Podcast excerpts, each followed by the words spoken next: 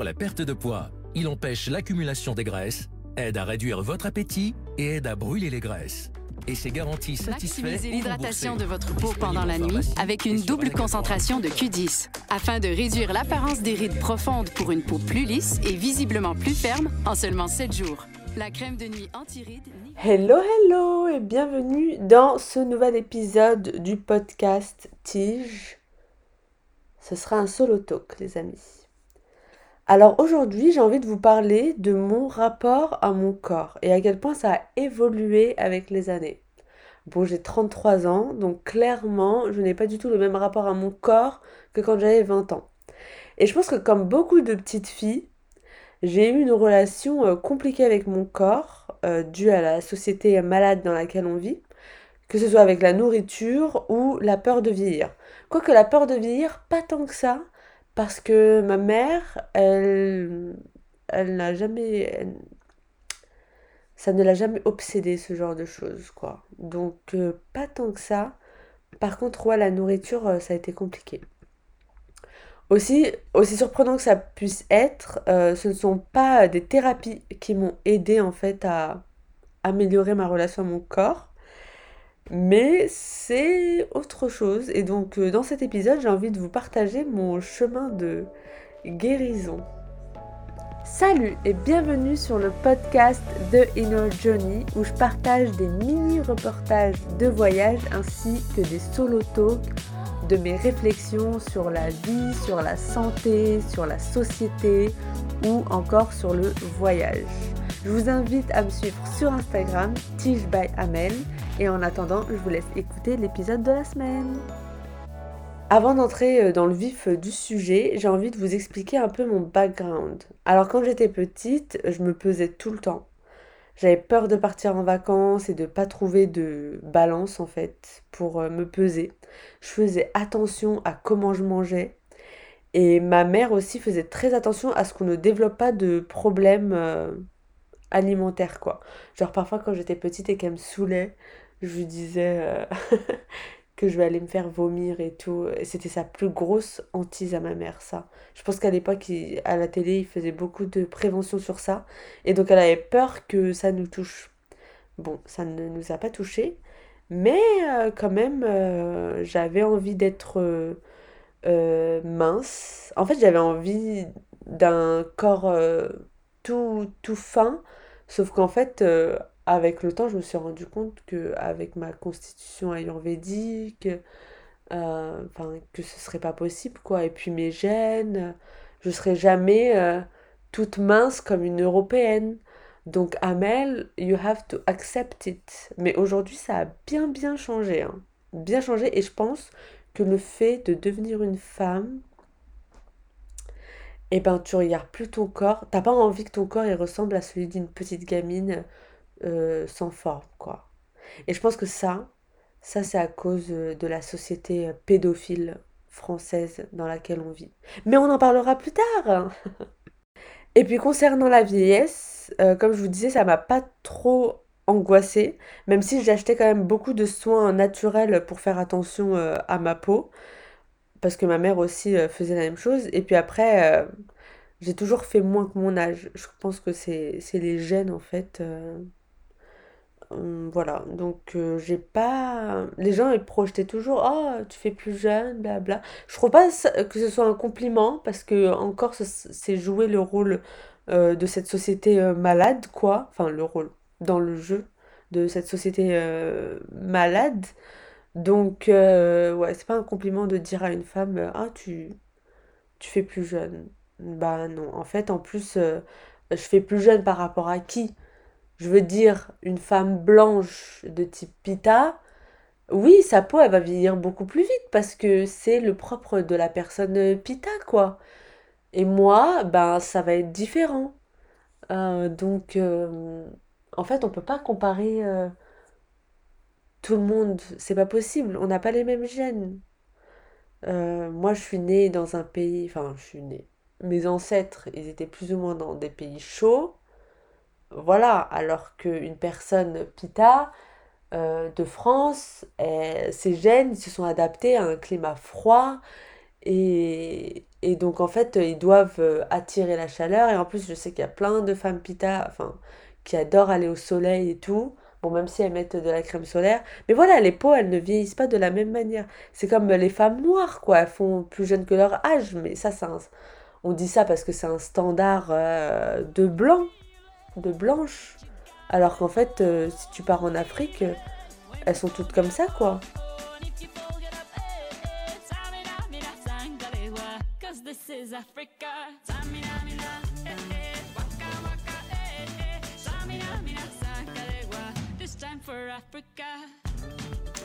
Bon Amel, sinon, c'est quoi le truc qui t'a aidé à te défaire de ces problématiques euh, concernant l'alimentation et euh, la peur de vieillir?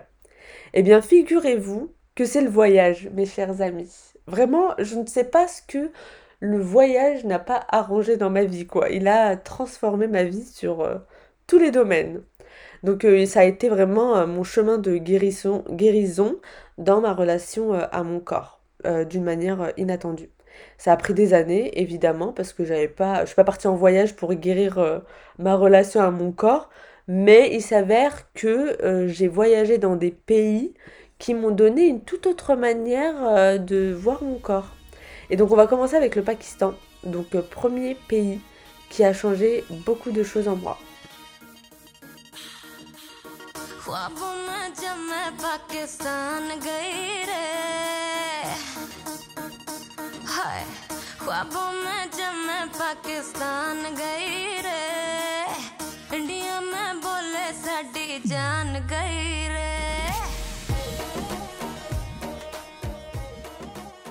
Quand j'ai initié ce voyage en sac à dos en 2018, je savais que je pourrais pas prendre de balance avec moi et que ça allait être compliqué pour moi de checker mon poids. En fait, jusqu'à 28 ans, je pense que j'ai checké mon poids. Peut-être de moins en moins avec les années, mais quand même quoi. Et donc en fait, ça a été une détox forcée. Voilà, tu fais du backpack, tu vas pas non plus te dire, euh, voilà, est-ce que dans cette ville euh, va y avoir euh, un pèse-personne, une pharmacie où je pourrais me peser et tout. Enfin, c'était pas, c'était pas possible quoi. Et donc en plus de ça, au Pakistan, j'ai commencé à m'habiller large et je n'avais pas toujours accès à des miroirs pour me regarder en fait. Donc je pouvais pas scruter les moindres kilos qui viendraient se loger par abus de biryani ou de pakora, quoi. Donc pendant mes 3-4 mois, surtout dans les montagnes euh, du nord du Pakistan, je me suis quasiment pas regardée, en fait. Ni mon corps, ni ma peau. Et, euh, et en fait, j'étais tellement prise dans, dans la vie, dans les expériences, que je m'en foutais, en fait, euh, du pèse-personne. Voilà, c'était plus du tout mon, dans mon cerveau. Et en fait, ce que j'ai fait avec euh, le recul, c'est que j'ai coupé ce chemin neuronal petit à petit avec le voyage. Et du coup, ben, mon cerveau ne me le ramenait plus, vu qu'il n'existait plus en fait dans ma réalité. Donc petit à petit, cette charge mentale, elle est partie. Comme je m'habillais large, les gens ne pouvaient pas commenter mon corps. Moi, je me sentais à l'aise dans mes vêtements, donc le plus important pour moi, c'était de profiter de la vie, peu, importe à quoi je ressemblais. Voilà, j'avais des vêtements larges, les gens n'avaient pas accès à mon corps, donc ils ne pouvaient pas me juger. Et donc comme ils ne pouvaient pas me juger, ben moi, je ne me jugeais pas en fait. J'avais pas leur énergie euh, de jugement sur moi. Et, euh, aussi, comme j'avais pas de pèse personne, et que je ne pouvais pas juger... Euh, de euh, la qualité de ma journée en fonction de combien je pesais, et eh ben il fallait que j'ai d'autres critères. Et donc ces autres critères, c'était euh, à quel point euh, je kiffais ma life, quoi. Avec les Pakistanais, avec les randos, la nature, voilà. Donc ça a été... ça a totalement tout bouleversé, quoi. Mon focus était que si je me sens bien dans mon corps, c'était le plus important. Si je kiffais ma vie, c'était le plus important, quoi. Voilà, même si j'avais pris 3-4 euh, kilos, et eh ben, je, je le voyais pas. Je pouvais pas mettre de numéro, de chiffres euh, dessus. Et le plus important, en fait, c'était que je me sente bien, en fait. Voilà, juste que je me sente bien et que mon corps euh, puisse me permettre de continuer à faire des randos. Là, c'est vrai que si j'avais pris 20 kilos au Pakistan et que je pouvais plus faire de rando, là, Là, peut-être que ça aurait été euh, contraignant. The occupation coming straight from the curfew. Smack you like snares do. Sick flight. Stay true. No, we don't talk blank. We don't talk blank. We bring tires in it's harder than your gold drain. You wanna talk blank? Cause I can talk blank. Like Tina Fey, we carry 30 rocks, smoke them ball blank. Le deuxième euh, pays, ou plutôt la deuxième ville qui m'a guéri de ces euh, problématiques, je dirais même la troisième région, le fait d'entrer au Moyen-Orient, quoi. Ça, parce qu'en en fait, les femmes au Moyen-Orient, elles ont un rapport à leur corps qui est assez différent. Ok, elles font beaucoup de chirurgie et tout, mais je veux dire, euh, comme il y a beaucoup de capas dans cette région, et eh ben c'est totalement normal et accepté que la femme ait des formes. Voilà. Euh, et moi, dans ma tête, c'est vrai qu'il y a eu la génération Kim Kardashian et tout, mais euh, j'étais encore euh, dans le paradigme de la femme, elle doit avoir un ventre archi plat, un peu de forme. Voilà, c'était ça que j'avais dans la tête, sauf qu'en fait au Moyen-Orient, les femmes, elles, elles pensent pas spécialement à ça. Et en plus, elles, se disent pas, bah je vais pas trouver de mec parce que j'ai pas le ventre plat.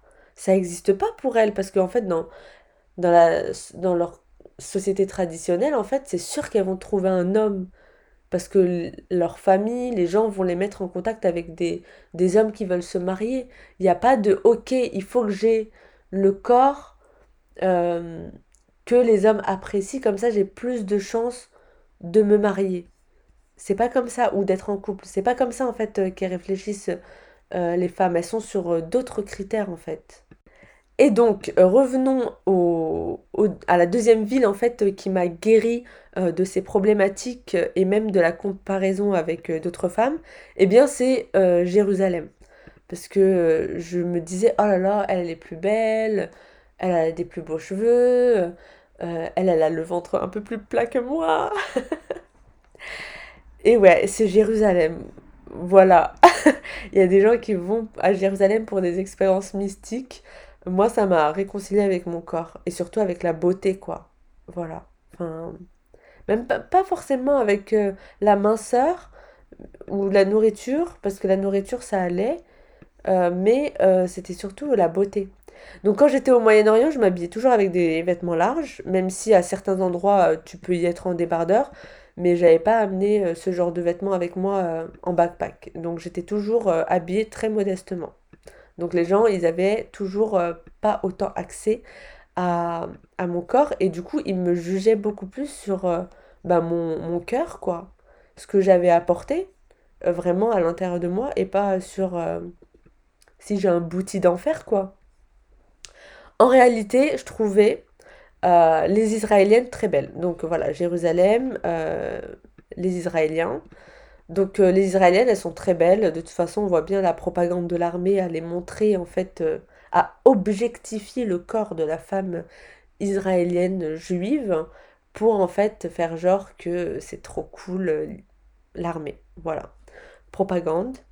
Donc je l'ai trouvée très belle et vraiment les... je me disais waouh, j'arrêtais pas de me comparer quoi.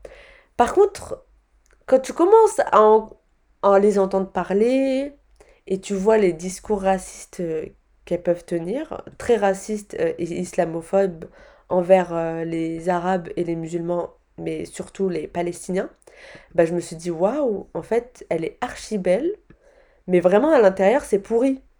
Et ça a changé complètement mon regard sur elle et sur la comparaison que je peux Enfin voilà, comment je peux me comparer aux femmes, quoi. En fait, voilà, ok, il y a des femmes qui sont plus belles que moi, évidemment, hein, mais à l'intérieur, si c'est pourri, bah c'est nul, quoi. Genre, euh, ça...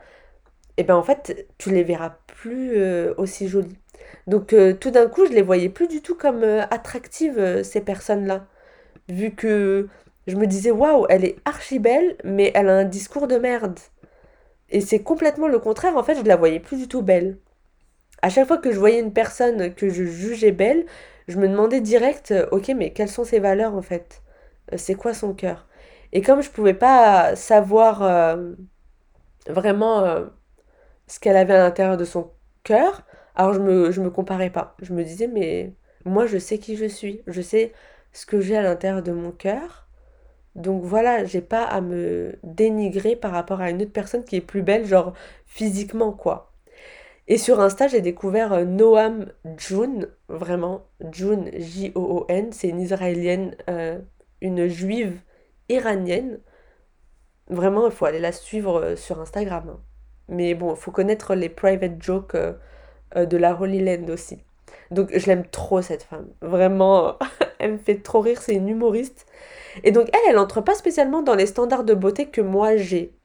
Mais j'ai commencé à la trouver de plus en plus attirante, de plus en plus belle, parce qu'en fait, elle se bat pour des droits égaux pour euh, tous les peuples. Et ça, j'ai trouvé ça euh, magnifique. Genre, tout d'un coup, j'ai commencé à la trouver belle, quoi. J'ai aussi euh, rencontré des femmes plus ou moins âgées qui ont construit de très belles choses et qui sont impliquées dans la justice sociale. Et ça m'a impacté car au final, je m'en fichais de si elles étaient belles ou pas. C'était surtout euh, quelle qualité elles avaient. Que ce soit des juives ou des palestiniennes, en fait. C'était ça pour moi euh, euh, le, le, plus beau. Au final, c'est ce qu'elles faisaient et, et ce qu'elles avaient dans leur cœur, quoi. Au final, vraiment, ça m'a appris à arrêter de me comparer à tout le monde et n'importe qui, voilà. Et surtout, en fait, de ramener mon pouvoir sur moi, comment je peux me développer pour être une belle personne de l'intérieur, en fait? Ok, de l'extérieur, euh, prendre soin de soi, ça c'est important, je vais pas vous le rappeler. Mais surtout à l'intérieur, est-ce que je suis quelqu'un de généreux? Est-ce que je suis quelqu'un qui aide les autres? Est-ce que je suis quelqu'un qui qui considère que tous les êtres humains doivent être égaux et euh, méritent la dignité. Voilà, en fait, c'est ça euh, le plus important. Et vraiment, en plus, euh, quand on parle par rapport au relationship, mais je vais vous en faire un, épisode de podcast, je vous assure, vous mettre en couple, si vous étiez un, homme avec une femme raciste ou qui a des valeurs de merde, je peux vous dire que c'est pas agréable. Hein. Voilà, et même pour un homme. Hein. Ok, il est beau, mais vraiment, vous n'avez pas envie de sortir avec lui, quoi, ou d'avoir euh, des débats avec lui et ses potes, enfin, sauf si vous restez entre vous, euh, entre racistes. Mais ça, vraiment, euh, it's your life.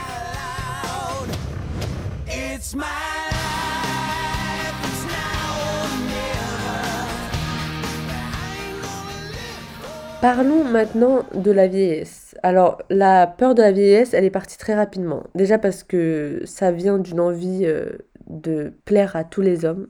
Or, aujourd'hui, je n'ai absolument plus envie de plaire à tous les hommes parce que je peux vous dire qu'en voyage, ça te fatigue tous leurs regards et leurs intentions de pervers parfois. Et vraiment, je me dis, en fait, je commence à vraiment avoir de l'amour pour moi.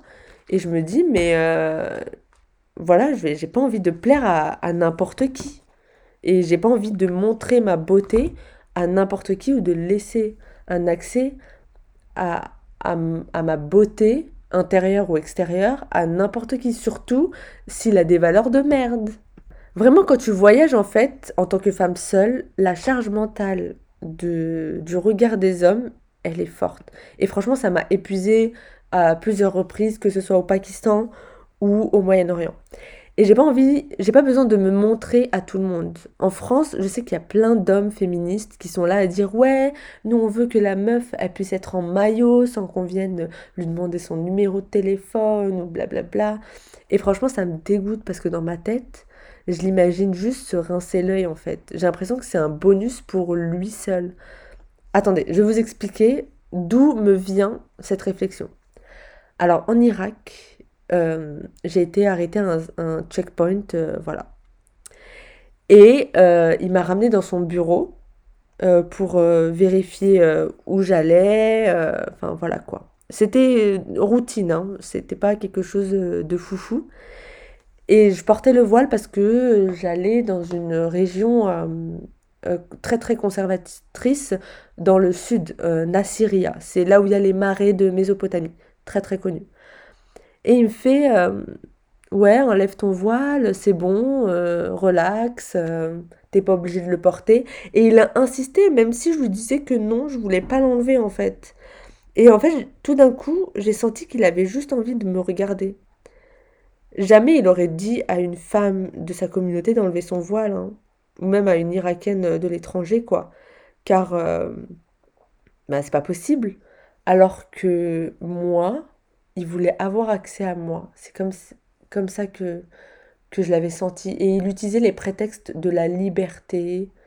Voilà. Et je me suis dit. Euh, et tout d'un coup, je me suis dit, est-ce que les hommes en France ou en Occident, ils sont pas là à vouloir. Euh, à avoir envie que les femmes se découvrent juste pour leur propre plaisir? Alors je sais pas, hein, mais c'est une question que je me suis posée. Et franchement, ce serait intéressant d'avoir votre retour dessus. Moi, j'ai pas la vérité ultime, mais c'est comme ça que je l'ai senti à ce moment-là. Et du coup, ben, je lui ai dit que non, j'avais pas enlevé mon voile. Donc, euh, you will not have access to me. Bye. La deuxième raison pour laquelle je n'ai plus peur de la vieillesse, c'est que depuis que je suis au Sri Lanka, enfin que j'ai été au Sri Lanka, j'ai compris que ceux qui avaient peur de vieillir, ce sont ceux qui ne profitent pas assez de leur vie, qui n'apprennent pas assez et qui ne remplissent pas leur vie de choses et de personnes qu'ils aiment.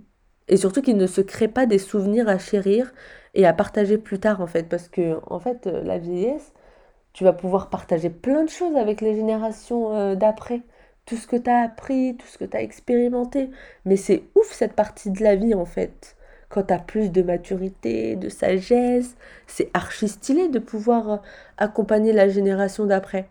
Et donc pour ça, il faut remplir euh, la vie actuelle, enfin la vie de jeune là, puisque moi 33 ans je me trouve euh, jeune, et eh ben il faut la remplir d'expériences de fou à ouais, il faut expérimenter la vie. Et le truc, c'est que dans cette société, ils nous font croire que tu vas expérimenter la vie à la retraite.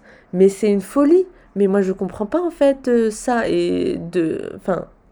Déjà, c'était une aberration quand j'avais 25 ans. Mais alors là, maintenant, euh, je comprends pas qu'il y ait des gens encore qui pensent que ils vont profiter de leur vie à la retraite. Non, non, c'est pas comme ça en fait. Tu profites de la vie maintenant. Tu apprends maintenant, tu vis des expériences maintenant. Et puis c'est l'âge Pita. Euh, Pita, c'est les expériences, c'est le, le, pro, enfin, c'est apprendre des choses, c'est intégrer des choses. Et c'est après que tu partages aux générations d'après, mais c'est n'importe quoi. Et en plus, ils sont là à nous mettre dans des bureaux toute la journée. Mais c'est comme ça que moi, mon idée, elle est venue. Hein c'est à cette période où j'ai décidé de quitter le marketing. En fait, je me rappelle très bien de ce jour-là. J'étais devant mon ordi et je me suis dit, j'avais 26 ans à l'époque, et je me suis dit, est-ce que je vais vraiment donner mes meilleures années de ma jeunesse à une entreprise et à rester posée derrière mon ordinateur? Voilà et surtout à travailler pour les rêves de quelqu'un d'autre. Alors j'aime trop cette entreprise, hein, cette agence de voyage franco-sri-lankaise, mais c'était pas mon chemin et moi j'avais envie de de profiter de ma vie, enfin de vivre la vie en fait, de vivre plein d'expériences. La troisième raison euh, qui fait que j'ai beaucoup moins peur euh, de la vieillesse, je vais pas dire que j'en ai, plus du tout peur comme j'ai dit tout à l'heure, mais beaucoup moins parce que je suis quand même euh, dans, cette société, quoi, dans ce paradigme. Mais en tout cas, en Occident, il y a une dichotomie entre les générations. Genre, on reste qu'entre jeunes ou on reste qu'entre vieux. Ce que dans les sociétés traditionnelles, ils ne font pas. Toutes les générations se mixent. Euh, alors qu'en France, c'est genre les vieux, ils restent entre eux et les jeunes, ils restent entre eux. Et du coup, ben, c'est comme si les informations ne passaient pas euh, aussi fluidement que ce qui pourrait y avoir euh, dans les autres euh, sociétés traditionnelles. Et aussi en France, on est là à mettre les personnes âgées dans des, dans des centres. on, est, on, considère les, les, personnes âgées, ou en tout cas les personnes à la retraite, comme des personnes inutiles à la société en fait. Sauf que c'est tout le contraire. les jeunes, ils ont beaucoup à apprendre en fait des personnes âgées. Et aussi, ça permet aux personnes âgées de rester jeunes dans leur tête, quoi, parce qu'en en fait, elles apprennent des personnes plus jeunes et elles restent en fait euh, actives dans la société actuelle, parce que les personnes âgées, elles commencent à développer des problèmes quand elles arrêtent d'apprendre, quand elles arrêtent toute activité intellectuelle. C'est ça le problème. Et en fait, dans la société occidentale, ou en tout cas française, euh, on voit trop les personnes âgées comme des personnes inutiles. Donc, euh, vous m'étonnez qu'on ait peur de, de vieillir. On a... Alors qu'en fait, les gars, si vous êtes encore en vie, c'est que vous avez quelque chose à apporter. Sinon, Dieu, il vous reprend à lui. voilà, c'est que vous avez fini votre mission. Donc là, partagez votre mission au maximum du maximum jusqu'à la fin, jusqu'à votre dernier souffle, parce que vous êtes utile jusqu'au dernier souffle. Voilà. La quatrième raison, c'est que en fait, euh, ça sert à quoi De plaire à tous les hommes? Voilà. Et d'être euh, accepté par des racistes. Genre, euh, ça sert à quoi d'être belle aux yeux de tous les hommes, en fait? Et que ces hommes, ils aient des valeurs de merde, enfin, pour certains. Voilà, en fait, vous ne pouvez pas plaire à tout le monde, et en fait, le plus important, c'est que vous plaisiez à celui euh, avec qui vous allez faire votre vie. Le problème dans notre société, c'est qu'on pense trop que le plus important chez les femmes, c'est sa beauté extérieure. Et encore une fois, dans les sociétés traditionnelles, c'est pas comme ça. Vu que la femme, elle est couverte, ou en tout cas s'habille beaucoup plus modestement, eh ben on va plus voir son cœur, quoi. Et puis, comme il y a beaucoup les mariages arrangés aussi, donc il y a la famille qui est là, pour euh, faire attention à ce que la femme ne choisisse pas un mauvais mari et parce que parfois elle peut être beaucoup dans l'émotion. Donc en fait, il faut vous n'avez pas besoin de plaire à tout le monde.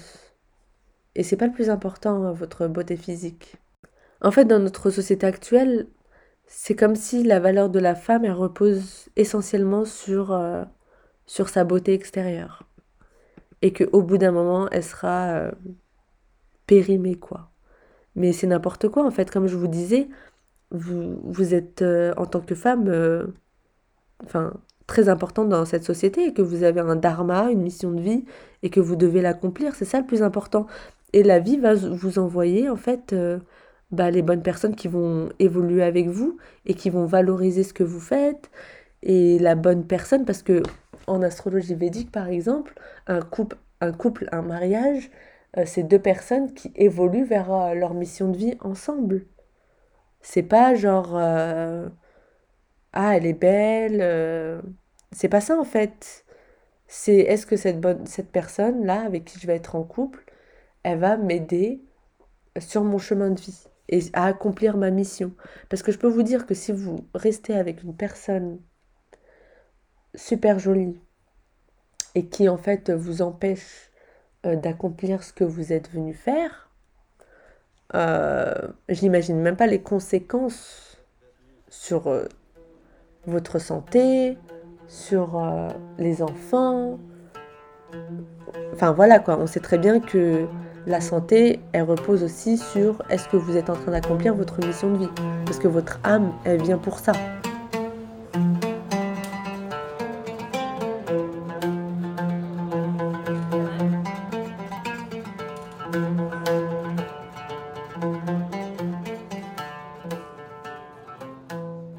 Bon, je vous ai fait un petit résumé. Euh, voilà, j'ai décrypté un peu pour vous ce qui m'a aidé à me défaire euh, de mes euh, troubles de l'alimentation parce que en fait je, faisais de l'hyperphagie. Je mangeais trop trop trop d'un coup, voilà. Et en fait je me suis rendu compte que c'était parce que je ne remplissais pas ma vie de plaisir. Et donc à partir du moment où j'ai voyagé, ben voilà, j'ai été comblée au niveau de mon cœur. Donc j'avais pas besoin de combler par la nourriture. Voilà.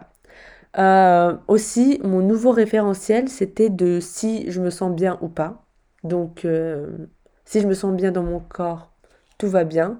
Même si je prends 3-4 kilos, je m'en fous, tant que ça me permet de faire du sport, de bouger et que je me trouve euh, jolie personnellement.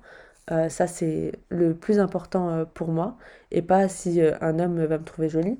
Et par exemple, vous savez quand on va s'habiller euh, avec les tailles, là, 36, 38, 42 et tout, déjà ça met une étiquette. Alors si tu fais plus de 42, ben t'es jugé euh, moche. Sauf qu'avant, il faut savoir qu'il y avait des tailleurs, enfin des personnes qui coulent les vêtements, quoi. Et en fait, c'était le vêtement qui s'adaptait à la femme et non pas la femme qui s'adapte aux vêtements. Donc ça aussi, c'est tout un changement. C'est, en fait, c'est via ces petites choses qu'on a été euh, endoctriné. Le plus important aussi, c'est que je trouve que ma vie soit cool, voilà, que je me développe de l'intérieur, que je développe de belles valeurs, que j'ai de bons comportements, voilà, que je fasse euh, le bien au maximum euh, autour de moi. Et c'est comme ça, en fait, que je vais m'aimer. Et pas euh, si j'ai moins de rides que ma, que ma copine, quoi. Enfin, c'est totalement aberrant. Mais voilà, en fait, c'est ça le plus important. C'est comment je vais toucher les gens. Et une dernière chose sur euh, la beauté euh, du visage, c'est qu'en fait, c'est pas juste les crèmes anti-rides et les sérums qui vont faire que vous allez être euh, belle. En fait, c'est si vous êtes heureuse, si vous faites quelque chose que vous aimez, si vous êtes bienveillant avec les gens. Ça se voit, hein, les gens. Enfin, je suis sûre que vous avez déjà expérimenté ça, des gens qui sont beaux, mais dès qu'ils font quelque chose de mauvais, vous les trouvez moches, quoi. Ou, je sais pas, ils ont un teint terne. C'est totalement différent. Et la dernière chose, la, vraiment la dernière chose que je voulais aborder et dont j'ai parlé plus ou moins au début, je suis pas une experte, mais j'ai quand même envie de vous partager mon opinion, c'est que moi j'ai l'impression que c'est la société pédophile euh, qui fait qu'en fait on a envie d'être toute mince ou, ou, ouais, ou, de ressembler à une petite fille, de rester jeune avec, avec euh, la peau euh, bien tendue et tout. Alors que... Ouais, ouais, c'est, c'est, la société pédophile, euh, selon moi, de la France. Carl Zero, il en a fait un documentaire. Voilà, on doit encore rester, en fait, des petites filles au niveau de notre corps pour plaire à des pédophiles. Au final, peu importe à quoi vous ressemblez, la beauté est dans ce que vous faites et dans les valeurs que vous incarnez. Voilà. Je m'arrêterai là-dessus. J'espère que vous avez euh, apprécié cet épisode. N'hésitez pas à le partager autour de vous. Ça aide à faire connaître le podcast. Euh, n'hésitez pas à me faire votre retour, euh, enfin vos retours sur Instagram, at. Et je vous retrouve la semaine prochaine pour un nouvel épisode. Bye